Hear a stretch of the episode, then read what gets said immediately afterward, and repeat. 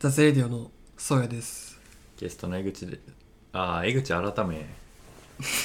江口改め。はい。あの表記がニモという表記になってますがこれは自分のニックネームなのでまあ今まで通り、まあ、江口と言わせていただきます。ゲストの江口です。はい。えー、っと今月見た映画のコーナー。うん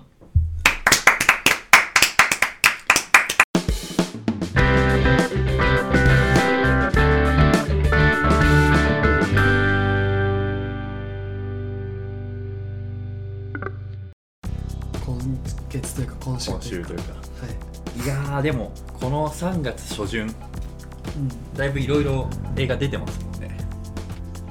うん、うん、まはあ。はい。い。いやなんて言ったってね。まあそうですねキラーコンテンツのね。うん。ドラえもんが公開になりましたからね。見てないですけど。そんな意識はなかったですね。僕の中で。キラーコンテンツいやでもこの時期じゃない？やっぱいつもさドラえもんとかちょっとしたらこうコナンとか。うん。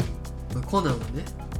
この春の。やコナンはやばいことで有名です。ねっぱこの辺になるとねやっぱ日本アニメーションがガチリ出し出しますからね、確かに確かまにあんま俺は見ないんだ俺もあんま見ないですけど。けどじゃあすんなよ。その話え コナンとかお互い。コナンとか見ない見ないです。あはい。あの大々的に見ないですっていうことでもないんですけどあのねそんなに別に今まで通ってきてないから見てないってだけなんですけど。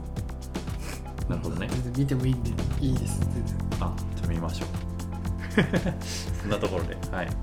今週何を見たんですかそれさ今週まずはんはい。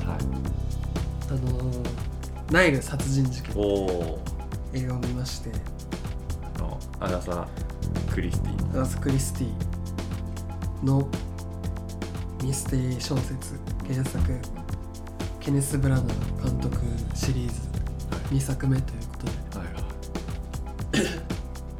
あのー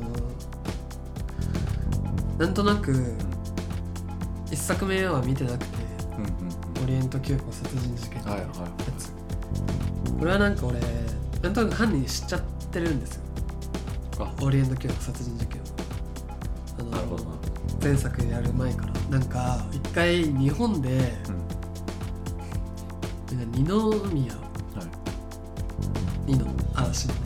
嵐の二のかなんかお大泉洋さん。はいはいはかなんかがポワロでいうん。なんかでドラマやってたと思う。えあそれを見たから。そう。あオリエント急行そのなんか話忘れちゃったけど。やってたわ。やってたやってた、うん。俺それ見たことあるわ。あの原作は全然読んだことなくて。はいはい。でもその急行オリエント急行殺人事件とか。知ってて落ちしちゃってると。そう。それでなんとなく見てなかったんですけど、はいはい。今回。ナイル殺人事件。はもう完全初見だったんで、うん。話も。楽しみにしてた結論から言うと、うん。なんていうのもうふめっちゃ普通の映画です。普通なの？えじゃあちょっとあのお聞きの方にちょっとあらすじだけ、えーうん。エジプトのナイル川を巡る、えー豪華客船の船内で、えー新婚旅行を楽しんでいた富豪の娘、えーリえーリネットうん。が何者かに殺害される、えー容疑者は彼女とサイモンの、えー結婚を祝い結婚を祝いに駆けつけた、えー乗客全員だった、えーリネットに招かれた、えー私立探偵、えーポアロうん。が、えー捜査にを進めていくうちにそれぞれの、えー思惑や、えーあー像が絡み合う複雑なえー人間関係が浮き彫りになっていくというまあそういうねうんうん。話ですね普通だったんですね。普通普通というかはい。あの事件が起きてからは超楽しかったんです。よえー。あのやっぱ僕ミステリーを見に行きたかったんでここの作品に確かに。求めたのであのそういう意味ではやっぱもう多分教科書みたいなはい。作品じゃないですかああまあそうですね。コテコテというかもう見たことあるっていうあの ミステリーの展開がはい。すげえされるんだよね。ああの例えばもう船の上って時点でうん。もう密室を作り上げてさでうん。この中に犯人はいますうん展開になってもうポアロが一人一人尋問してくんだよ。もうあなたが殺したんだよ。あなたが殺したんでしょみたいなってなんだなんかこう一人ね抽象画を抽象画じゃない風景画をうん。ずっと描いてる人がいてエジプトの。でもあなたは風景画をこんなに長い間描ける人物だからその忍耐力が強いみたいなみたいな推理をこう披露してるみたいな。でその間にこう第2第3の殺人が起きて。あそうなんですね。でそのなんだろうめっちゃ見たことあるって思ったのがそのなんかもうみんな怖いじゃん。船の上で。だからこの夜が明けるまでこう自分の部屋でこう鍵を閉めてはい。みんなでいましょうみたいな。はい。ああの ややるんだけどこう殺人が起きちゃうみたいなね。あ人狼やん。もう超楽しくて、へえそういうのが。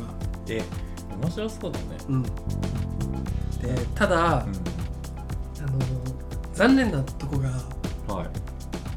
大きく2つあの細かいと3つあるんですけど、はいはい。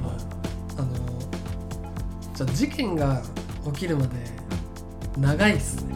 あそうなんだ。まず船に乗るまでが長いと感じてしまった。うん。その船に乗るまでがあるんだ。そう。今回のテーマにとって、もうなんかこう言ったじゃん。憎悪、うん。愛と憎悪が複雑に絡み合うみたいな。話なんだけどそのでそれの、ね、テーマに沿って大事なこうところが船に乗るまで作り上げていくんだけどあなるのほどね。まあ興味ないんでなるほどぶっちゃけ。あのミステリーを見に来たんで。やっぱ殺人が早く起こってほしいなっていう。ああそうなんだ。気持ちで。確かに確かに。ミステリーものとかさうんそれこそそのなんだろうね豪華客船で人が死ぬみたいな、うん。そういう事件のものってさなんかその事件が始まっあの殺されてるシーンが最初にあってから始まるっていうのがうん。なんか一般的だよね。うん。そこがまでがだいぶ長いと思う、もうはは死んでてうん。殺人ひ人が死んでるのを見つけて、女性がねキャーって言うんだけど、そこまでがちょっと長かあったな普通そっから始まるもんね。そうそうそうそうなるほどね。ま必要なんだけどもし尺短くできたら。逆にその始まってから、うん。びあのなんなんていうか回想で入れるとかでもありかもしれない。ああ確かに確かいやーそうなるほどね。えにであのたるいたるかったんですよ。それまでね、うん。その時間。ー、ちょっと間延びしちゃってるね、うん。感じね。で映画側もそう思ってるのかわからないんだけど、うこれは細かい一個なんだけど、ん。あのいわゆるジャンプスケアっていううん手法、あのえー、詳しくちょっホラー映画とかによくあるんだけど、びっくりの演出がなんかありまして事件が起こるまでの間に。はいはい。なんか3回ぐらいあるんだけど30分以上あると思うんだけどね。その回数船に乗るまで船に乗るまで。あの俺ホラーホラーは割と苦手であの、まあ、怖いのは100歩譲って怖いなって思いながら見れるんだけどそのびっくりが嫌いなんですよ。めっちゃああなるほどね。あのおいきなり大きい音とか出してほしくなくてうん。っていう人で。はいはい。そのなんかそれをやってくるからうん。なんか間延びしてんなっていう30分の間に。割と最悪の気分でしたねぶっちゃけ。その30分。船に乗るまでは。あなるほど。はい。でもそこからのうん。1時間半はどうでした？いやだからそのミステリーの部分はもう本当見たいと思ってる。ミステリーが見れたんでめっえちゃ面白かったんですけどー、じゃあ30分がなかったらうん。もう満点もうもうもう本当超楽しい まああとーうん。もう一こがあってそのやっぱどこかさ裏切りを期待してるわけですよ。まあそう。ミステリーなんで。こっちが分かんないことをしてほしいというか裏切ってほしいっていう気持ちがあるんだけどそのこれはまあ原作に対してかもしれないんだけどちょっと犯人があの予想外ではないというかうん。あまあそうなんですねみたいなうん感じで落ち着いちゃったんでまあ難しいと思うんですけどその全員容疑者揃ってるしまあ容疑者揃ってる時点で誰が犯人まあま裏切られないみたいなまあことはあると思うんだけどまあまあそうですよねみたいああそう。な感じの人が犯人だったんで。こっちがね。そう。そこでも裏切ってくれたらもっとこう突き抜けたのかなって。これは映画じゃなくてこんな話かもしれないんですけど。細かいのは？細かい細かいのはジャンプスケああなるほどね。なる1個は事件始まるまでがちょっと長かったのと、うん。犯人が意外じゃなかったって。なるほどね。えもうこれはでもどんなどんな感じで見に行きます？なんか友達ととかどういうシシチュエーションで見に行けば楽しめます、うーん。いや。もう普通の映画なんで、聞いてる感じでもさ男友達とい、なんか行きやすい感じだよね、うん、全然気軽にうん見れます、なるほどこのね、作品は、えー。いやもう全然面白いんで。じゃあとりあえず映画行こうぜって言ってそうそうそう行くような。うんまあそうね。カジュアルに見るにしては渋いんだけど。あ渋いんだ。渋いと思うんだけどね。なるほどね。ただこのケネス・ブラナーさんははい。次ベルファスベルファストっていう映画やるんですよ、はいもう近日ぐらい。あ4月かもう春ぐらいにやると思それが確かねもうアカデミーにノミネートされてて。あそうなんだ。ベルファストああの白黒のやつか。そうそうそう。はいはいはい。この人が監督なんだ。そう。それも監督してて。うん。うんそれめっちゃ楽しみなんで。うんこれも見たいなって思ってます。いやケネス・見ましょう。ブラナーさんはベルファストちょっと気になってたんですよね、うん。なるほどね。い、はい。ガイルはそのそのくらいですかね、はい。なるほど。あとはじゃあね。今週見た映画は、俺らが。はい。まあ脱レディオ的今回のはい。映画ですよね。そうですね。余命10年。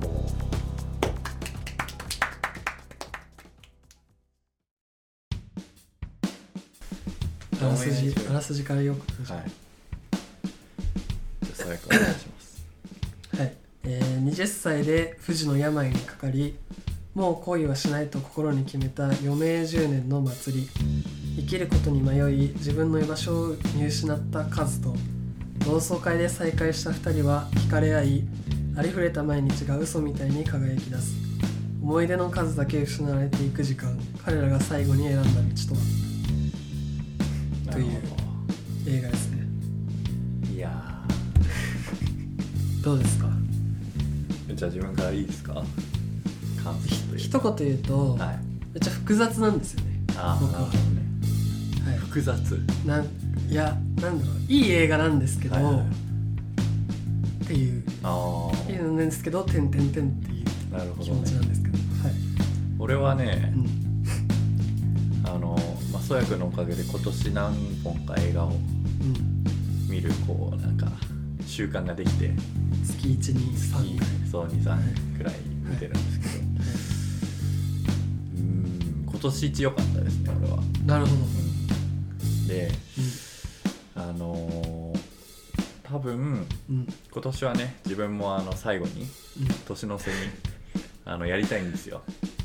ご好きなね好きなはい、映画5選みたいな、あのそこに多分うん、うん、入るんじゃないかなって思わせてくれるようなはい。自分的にはすごく好きだうなん。作品うん。ではい。うーん。なんかねいいよね。あのそれこそこれ結構なんて言うんだろうな。あのうーんと王道というかうん。余命宣告された女の子のラブストーリーってうん。今までも何作もあったと思うんですけどうん。ちょっとそれそういうストーリー結構まあ好きなんですよね俺意外と。はい。ではい。あのよく見るジャンルというかうん。あの好きなジャンルではあったんですけどうん。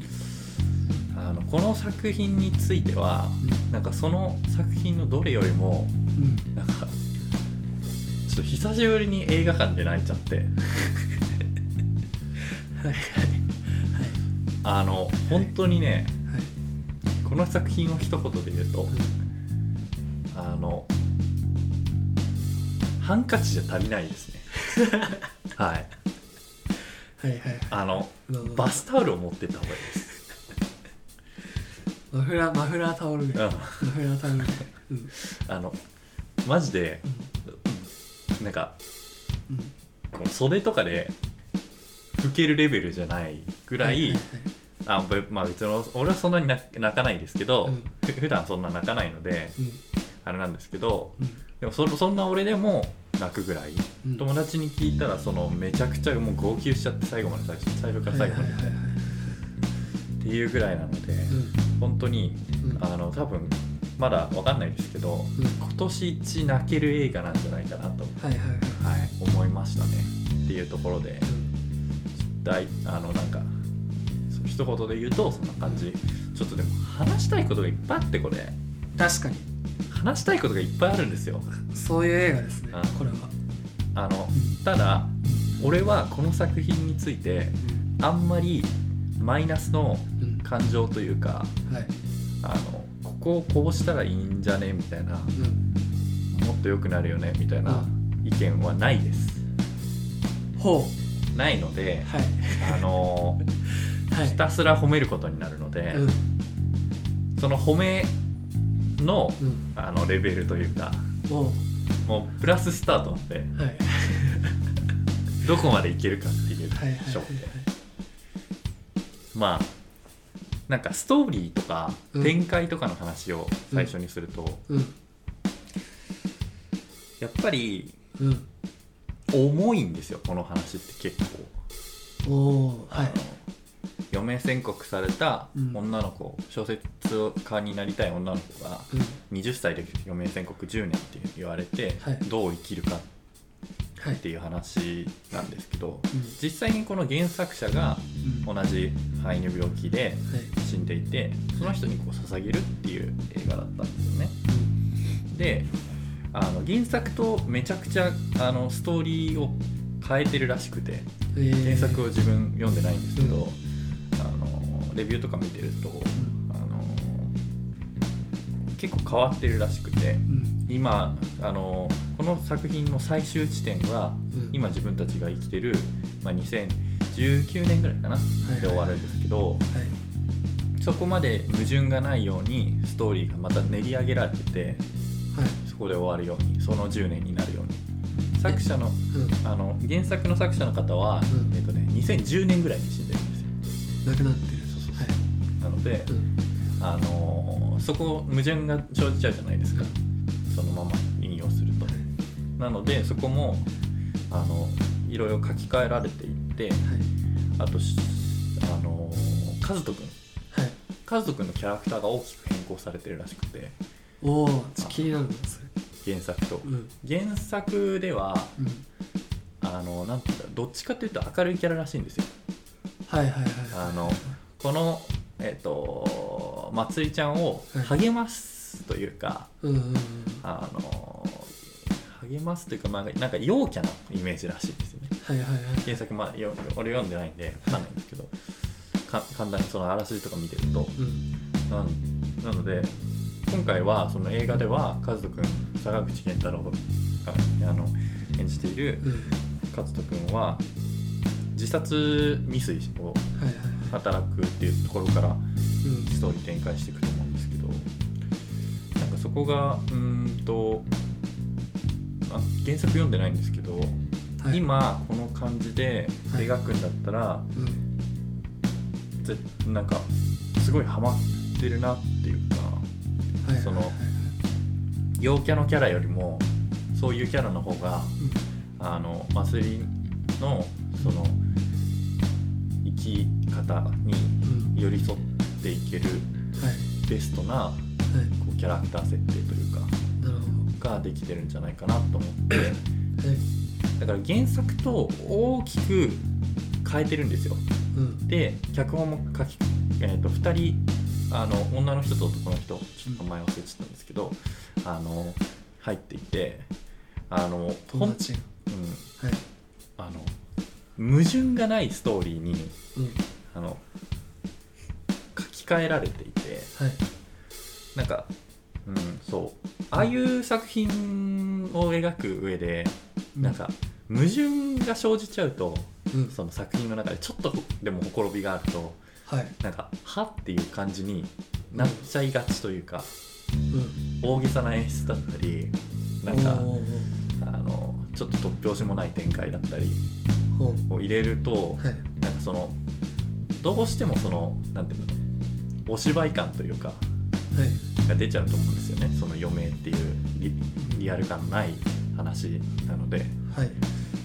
だけどはいそこをねうまくその現実のうん。狭間というかその非現実になりすぎないようにうん。ストーリー展開がされているのがすごい印象的でうん。なんか本当にうん何がいいかってその共感できるはいはいはいポイントがいっぱいあってはいはい。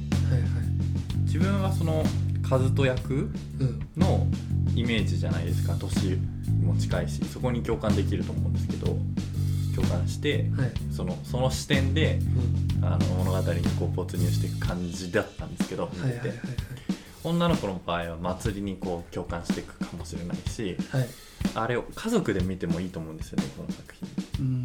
そうすると家族側の視点というかうん。お父さんお母さんマジでねあの松重豊めちゃくちゃすごいんですよ。本当にこの作品。はい。てかあのちょっとこれも一個ポイントなんですけどはい。役者力。はい。あの演技がもうみんなやばい。はい。くてはい。本当になんかねどの視点でも本当に穴がない演技というかうんがあってちょっと具体的なその流れとかあのセリフとかはちょっとそやくんの聞いてから話そうかなと思うんですはい。そのまあ要はその、すえー矛盾のない展開と、はい。まあ、役者の力と、はい。まあ、キャスティングですよね。うん。と、まあ、あと最後に言いたいのはあのその映像作品としてのうん。色？うん。色味がもうちょっと絶妙すぎてうん。あのこの色味だけだったらうん。ちょっと今まで見た映画の中で一番うん花束をも超えるうんあの色味の使い方。うん桜1個撮っても桜の描写何シーンもあるんですけどその桜の色がねやっぱねその状況というかその作者の状況とかそのうーん周りの環境とかによってうん。若干色を変えてるんですよね。うんっていうところとかなんかねその辺がすごいその3点。はい。ストーリー展開役者色味。この3点で本当にねはい。マックス評価ですね。なるほど。この3点に関しては。はい。と思いました。それどうですか？話したそうですけど。すぐ振るな。いやあの俺ははい。ぶっちゃけ予告というかこういう映画やりますっていうのを聞いた時から期待してなかったんですよ。あああのいや分かる分かる分かる。分かるいやなんだろう。あの題材とかこの映画に興味ないっていうことじゃないんですよね。あのその言った通り余命10年って話を今どうやるの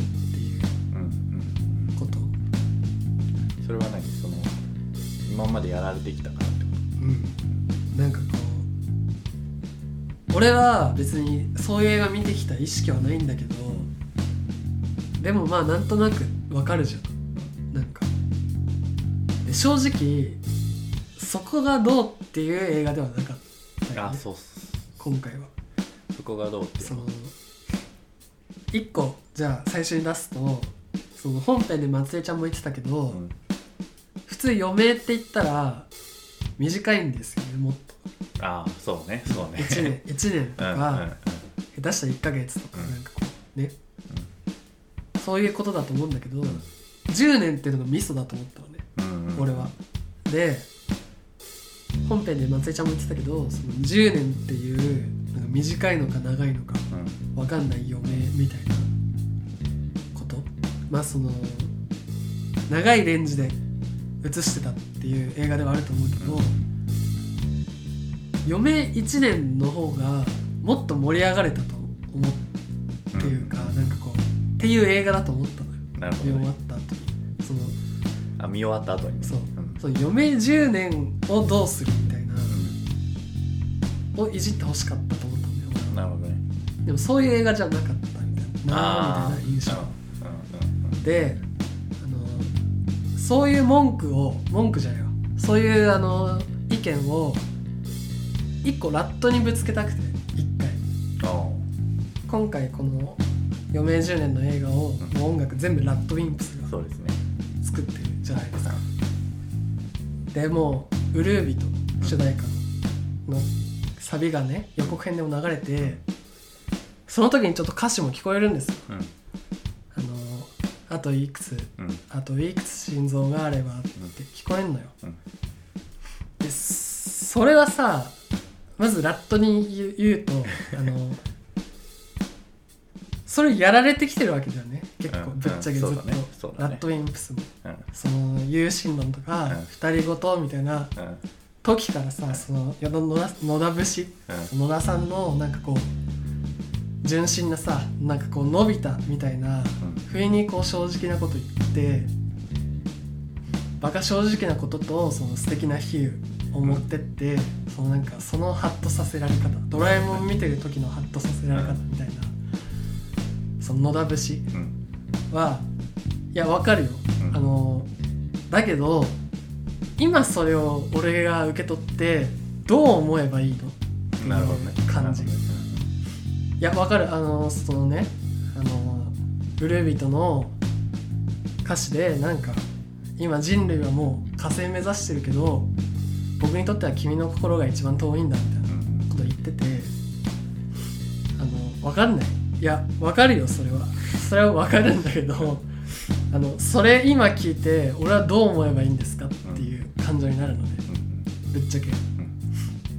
それと同じだった。この映画も「余命10年」その力強いメッセージは受け取れるしめっちゃ力強い映画だと思う。あその今こう俺が生活してるこの日常は尊いしかけがえのないものに映る映るよ。それはこれも映画見たらね。ーうん。ただこうそう思ってどうすればいいのかがよくわかんないっていうか、うん。あのやっぱ映画って見てさなんか還元できるのが一番だと思うんだけどそのやっぱやられてきたことだからこそその還元をもっと求めちゃうわけよ。俺は。だからただそのどう還元していいか分かんなくてうん俺が見た後に。そのさっきおっしゃられてたけどそのめっちゃ俺はそれぞれのキャラに共感できたしそのやっぱいろんなキャラたちが今回救われる場面がめっちゃあってそれこそ松重松重さんが泣いちゃうシーンとかあってその時にもう俺もめっちゃ感動したけどただそれと同時にそのこれはこのキャラクターにあの登場してるだけであのだから何なんだっていう気持ちもあの発生してもう2時なんていうの？分かれてね。その瞬間に。そう自分のうん。その状況というかうん。あの自分のことのうん。範囲でうん。考えられない作品ってことだよね。ああかもしれないね。うん。まあ確かにそれはおっしゃる通りだと思あのーただあの言ったようにめっちゃ素敵な映画ではあると思うんですよ。最初にそれを言うとそのやっぱラッドウィンプス野田さんの劇版のあのピアノのメロディーの美しさみたいなものは俺らは君の名から学んでるわけじゃない。もう間違いないわけよ。で今回特にピアノの曲が多かったけど。やばいよね。やばいんですよでそのそうあのやっぱ10年だからまるまるこう四季を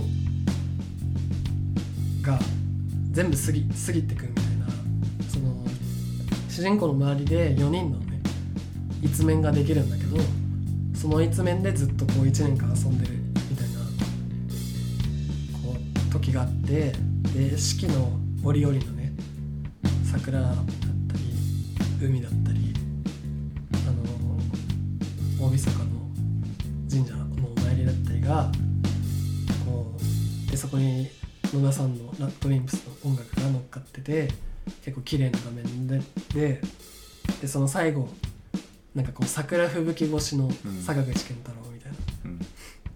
シーンとかめっちゃ綺麗でそこにも綺麗な音楽かかっててめっちゃすごい綺麗うん美しいよねめっちゃ、めちゃめちゃ力強い作品ではあると思う。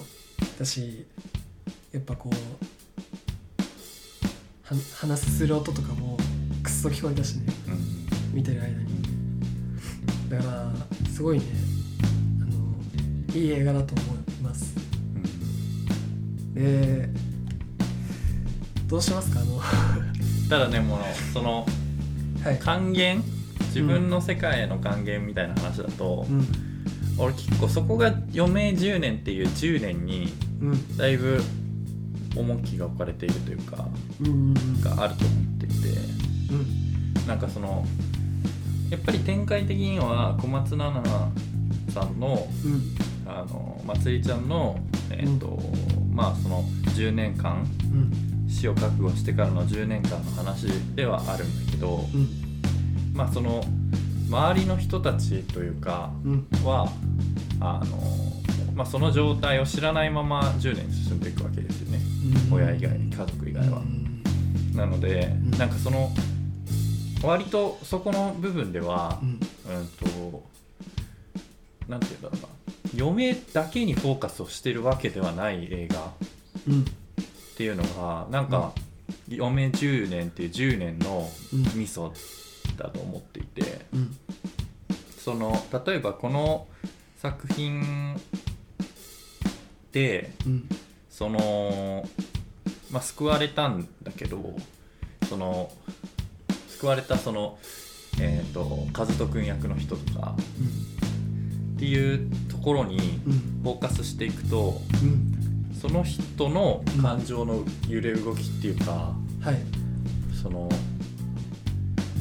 要はそのうん。10年まあ10年間9年間ぐらいを、うん。まあその余命宣告されてるんだけどそれを知らないそれを教えられてない女の人と一緒にこう過ごしてきたわけじゃないですか。そこのなんかそのなんて言うんだろうな。これ余命じゃなくてもいいと思っていて、うん。その人にとっては。うん。その難しさというかその相手と関わっていく上での難しさってその例えば自分のねうん。友達すげえなこれね。自分の友達と接していく中でう、ん。あのまあ、恋人でもそうなんだけど、うん。その自分の知らない相手の部分ってめちゃくちゃあるじゃん。はいそうそれをこはい。う共有できないところのはい。難しさっていうところに、なんかすごい俺は共感してしまったのね。はい。なんかそのそれって大小あるけど、うん。別にそれは余命ではなくてもいいしうん。例えば自分にもそれはその人に言えないことがあるあるからうん。そのそれをこう隠しながらうん。どうその相手と接していくのかみたいなところってなんか多分誰しも大小あると思っていてはい。そのそこへのその相手からの辛い言葉だったり、あのなんて言うんだろうな。その相手もさその秘密を抱えてるってのとした時のうん。自分のその接し方はい。だったりははい。すごいなんかそこに対しても配慮されてる映画だなと思っていてうん。あのキングヌーの井口さんが出てくるじゃないですか。出てましたね。あの人がそういえばうん。そう心臓病の友達を紹介するんですよまつりちゃんに。うん。だから同じその大病を患ってた人だうんたち同士だからうんちょっとこう会ってみないみたいなとかうんでなんて言うんだろうな。その人まつりちゃんからしたらうん。結構きつい話だと思うんだよね。うん。そのなんかその周りはその余命とか知らないけど、うん。まあ、例えばそれが肺の病気をうん過去に患ったことあるっていうところだけからさそのだけだであったとしても余命宣告されていなかったとしてもはい。なんかそのなんて言うんだろうな向こうの気遣いがうん。なんかこっちのそのなんて言うんだろうなポイントをえぐってしまうというか心をえぐってしまうはい。ようなことって、うんもう往々にしてあると思うのよ人人と接していく上で、はいはいはい。そことかってなんかその気遣いしてるんだけど、うん気遣いになってないあのお姉ちゃんの話とかうん。家族のこのあのなんて言うんだろうな家族同士でのさそのいろいろあるわけじゃん、はい。おお父さんがさ手すりつけてくれてたりさ、はいはい。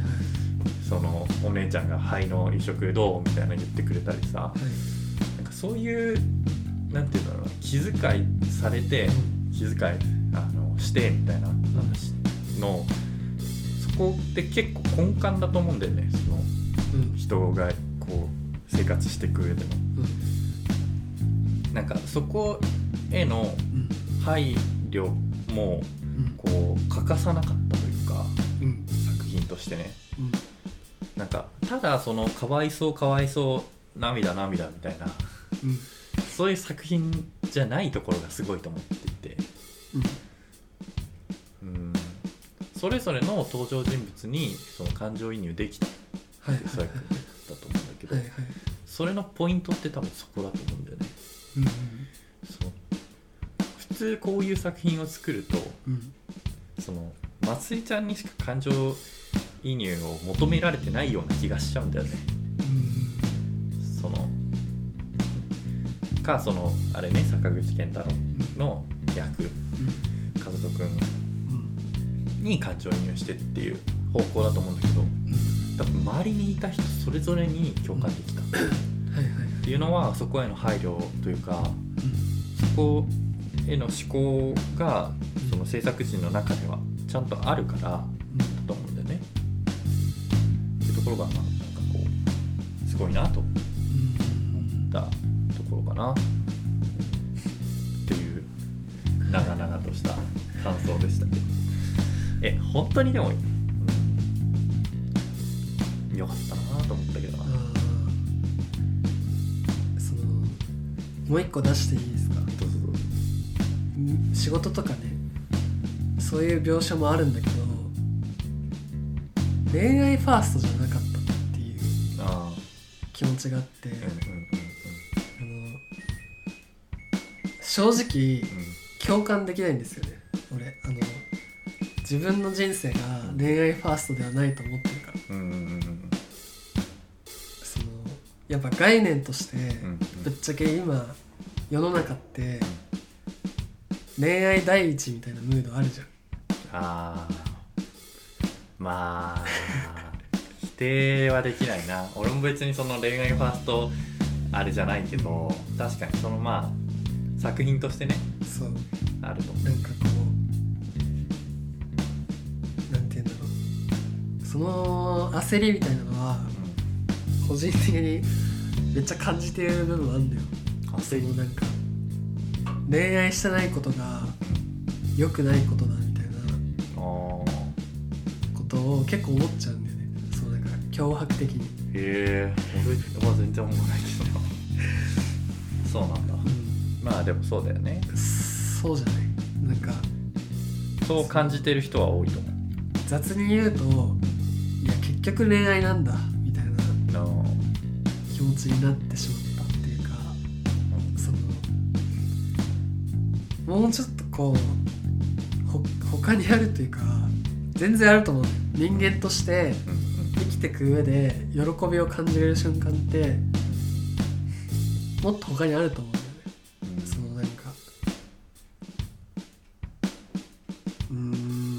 でもさ恋愛っていううん方向の話はさうん。それはこのラブストーリーだからさこの話が、うん。それは根幹にあるんだけどさっきも言ったようにその愛愛情の形のうん。描き方って多分この作品の中でいろいろあったと思うんだよ。うん。うん例えばあの山田、えゆうきー、ゆうきさんはい。の役がうん。そのでめちゃくちゃ最初のいいプレーしてたじゃん。あの東京で飲もうよって東京組で飲もうよって話になってうん。でまあいろいろあってでまあその坂口健太郎がうん。飛び降り自殺に未遂しちゃってうん。うん病室に来ると。でそこで小松菜奈さんはその耐えかねて外出ちゃうと。うん。でその後にまた飲み会一回開くじゃないですか、うん。山田さん主催で、うんそういうその気遣いっていうかそのそれってうん多分その、その恋愛ファーストじゃない愛だと思うんだよ。うん。その坂口健太郎への愛でもあるしうん。小松菜奈への愛でもあると思うし、うん。まあ、気遣いだよね要は。うん。それがめちゃくちゃその嫁ってところに絡まるとすごく響くというかはい。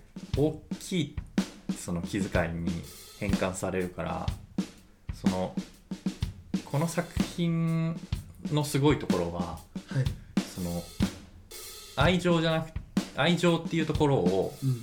そのなんて言うんだろうな。普段はそんなに感じないけどうん。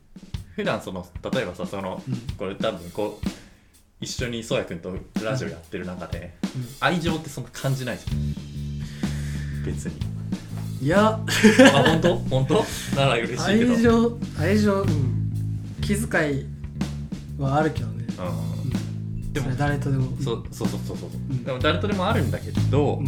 それってさその普通の世界じゃ気づかない気づかないっていうかその無視しちゃうじゃんうん。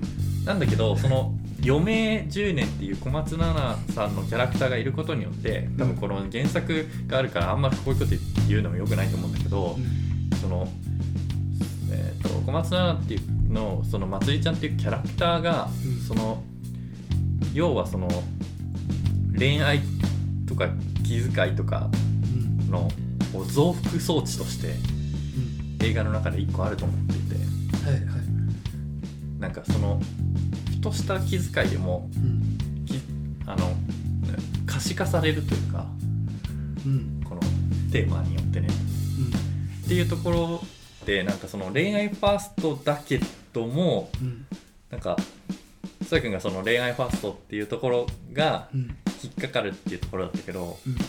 その恋愛ファーストだけでもないんじゃないかなっていううん。この作品のねうん。余命っていうところへの意義が。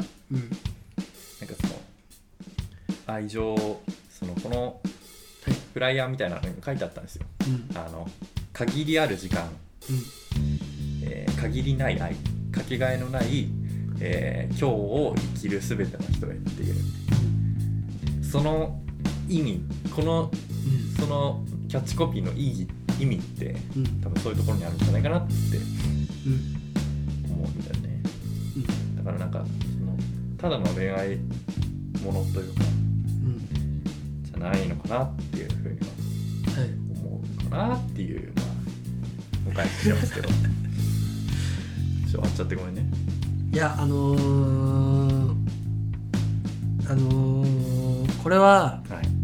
滅裂な話なんですけどはい。いわゆるさ若い人が好きそうな映画じ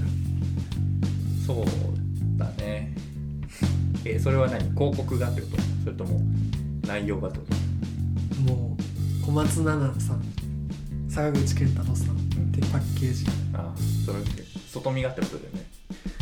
そうとりあえずね、うん。でラッドインプス音楽、うんうん。で見に行く。でこういう話。ですごい今生きてる瞬間が大事だと思いました。うん。いっぱい泣きました。めちゃめちゃいい映画でした。っていうこの感じ？うん。この感じがえちょっと嫌だっていうか。えそれはさでもさ、食わず嫌いじゃない？食わず嫌いいや食って食ってみたら食ってるけど。今日は。えそのそのさいやえ俺はそのパッケージを裏切られた感があってすごい良かったんだよね。ああ中身が。俺はぶなんか裏切ってこなかっ想像。通りだった。想像した映画だったなみたいな感じ。そうそう。いやまあ展開的にはねそう、うん。あの想像通りなんだけど、うん。なんかえてかもうこのストーリーがうん。もうドストレートというか、うん。あのなんて言うんだろうな直球勝負なのよこの映画って。はい。もう全てのストーリーに何のひねりもなく飛んでくるのよ。うん。人の言葉とか人の動きとかもね、うん変なことやるやつ一人もいないの。うん。このせ作品の中で。うん。みんなが普通に生活してる上でその一人が余命10年なのようん。っていうところがなんか俺多分そういう作品好きなんだよね、うん。あのドライブ・マイ・カーもそうだけど。うんうん。あの、はい。なんて言うんだろうな。いやうん。好みだね。好みの問題だねでも俺はこれはうん。あの誰にでもおすすめできる映画というかうん。なんかそう父親母親にもうん。おすすめしたいと思った映画だから、うん。なんかそのあんまりそのなんて言うんだろうな若者向けっていうところがうん。あんまりこうわかんないっていうか。いやなんだこのその今今考えたらえ江口くんとかはものすごく自然に見られると思うのねこの映画を。はいはいだけど俺のじゃないなっていう感がすごい強いのよ。俺からしたら。なんていうかあの抽象的な話だし変な話してるんだけどうん。すごくね。あのえでも多分そういうのも必要なんじゃない？そのレビュー的には。そのカップルだらけだっただったのよ。あの映画館で。もちろん若い人だらけだそうったそうだね。でな泣いてさ女性2人組とかもたくさんいてそので終わってよかったねみたいな。えっとそういう人間ではないと強く思ってるから。あの自分自身がねくれなんですけどただの,、うんうん。だから映画には一切関係ないです。うん。うん今言ってることは、うん。あのあのキラキラしすぎてるのかな。のうーん。いやそうだわ。ねキラキラしすぎだった。かな、そうか。うん、なんか汚れてなかった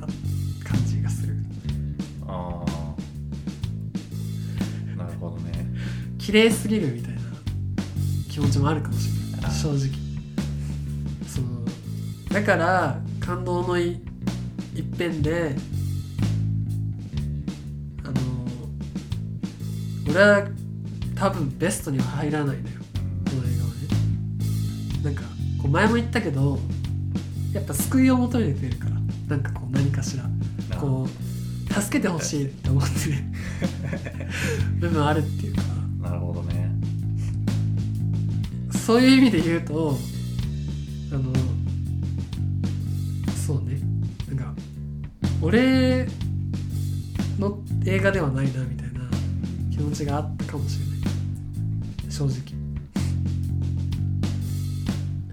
なるほどね。はい。やこれは難しい難しいね。難しい映画でした。すごく。俺はめちゃくちゃスッときたんだけど。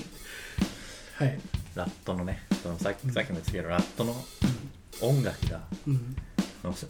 また更新されたというかうん、あの、まあそそれに対してももう「君の名は」で聞いたんだけどなっていう気持ちもちょっとあったんだけど、あね、正直。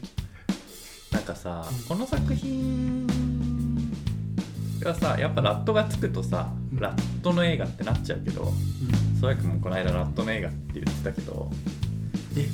これ。この作品のことを見る見る時見る時うん。にあのラットのやつねっていう風になってるけどラットの映画じゃ全然ないんだよねこれ。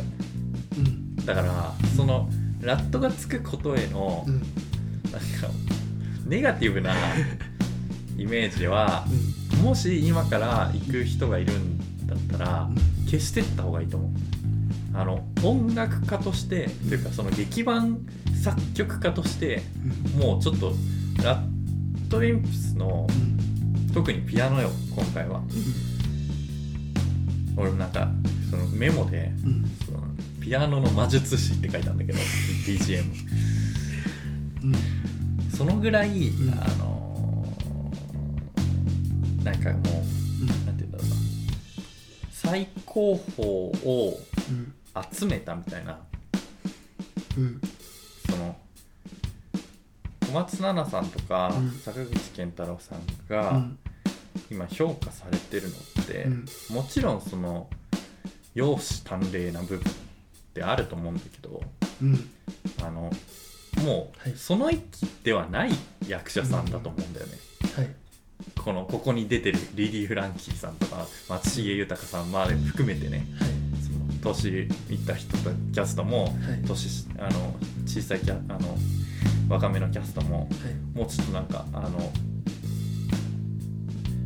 役者さんとして完成されてる人たちだと思うね。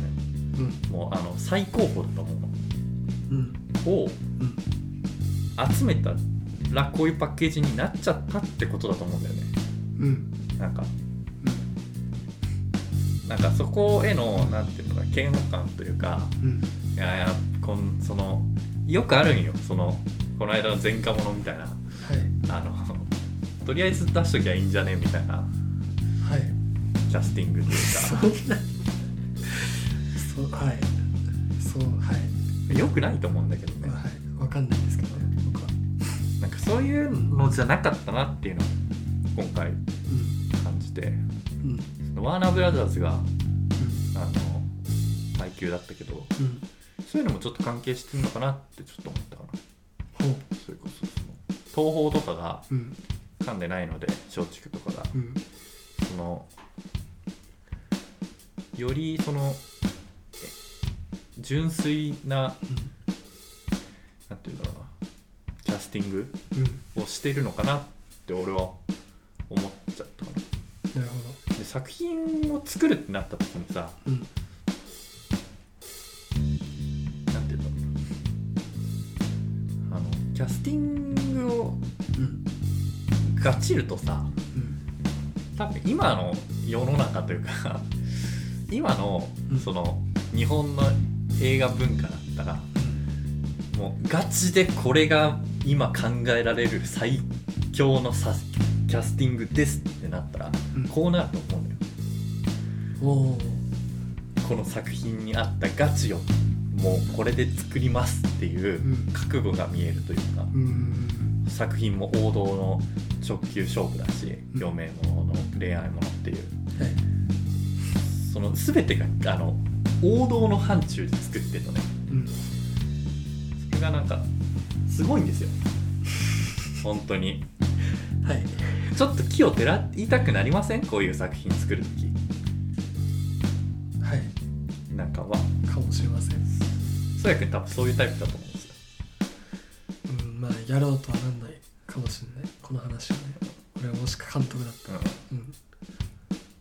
これ新聞記者とかやってる方だよね、藤井はい。道人さん結構その重めの話をさうん作るのがうまい監督さんなんだけどうん今回はっていうね。はい。いやーもうちょっとあのね 評価が高いのであんまりはい。言ってもしょうがないんだけど。はい。そうね。そんな感じだったかなこれは。そうですね。さっき、本当に。カメラワークとかさ色味の話もしたけどさはいあと構成とかね。うん。そういうあの照明とか。もうなんか本当にちょっとなんかガチ感を感じた作品だった。俺的には。はい。でそれが嫌いだったんでしょ。嫌いじゃないですよ。全然。全然嫌いじゃないです。ただだから俺の俺の守備範囲守備範囲っていうわけじゃないテリトリーじゃないっていうか俺の領域じゃないっていう感じ。あるじゃん。例えばいやもう長いからいいや。あのもう終わります、はい。ごめんね。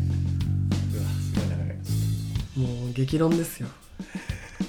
今回は。久しぶりでしたねこの感じ。最近ちょっと馬が合っちゃってたからつまんなかったけど。そんなそんなことはないでしょやっぱ両作はこういうね議論ができますからね。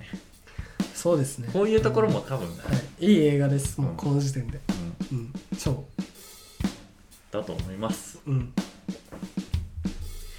じゃああのーポッドキャストで聞いている方はあのーぜひフォローをねしていただくと、あのーどうにかなるわけではないんですけども、はい、あのー僕たちの励みになるので、ははい、ぜひ。い、お願いします。ちょっと、ね、YouTube でここまで聞いてくれる人もいるかわかんないですけど、聞いてくれた方はこれリアルに登録していただければリアルに力になるので。あそうだね、はい。そうだね。広まりやすくなるリアルに励みになるので、あのぜひね。ぜひ。本当に。お願いします。お願いします。はあ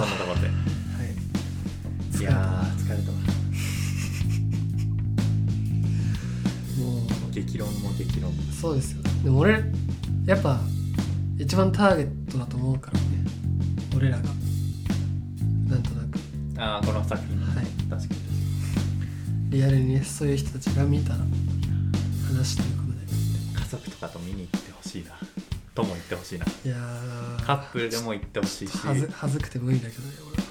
家族でも行ってほしいし、もうもうなんかほんとねそう。すすおすすめは誰にでもできたかなこの作品は。本当にね移入しちゃうんだよね。感情移入。はい、そんなところで。はい、じゃあありがとうございました。ありがとうございました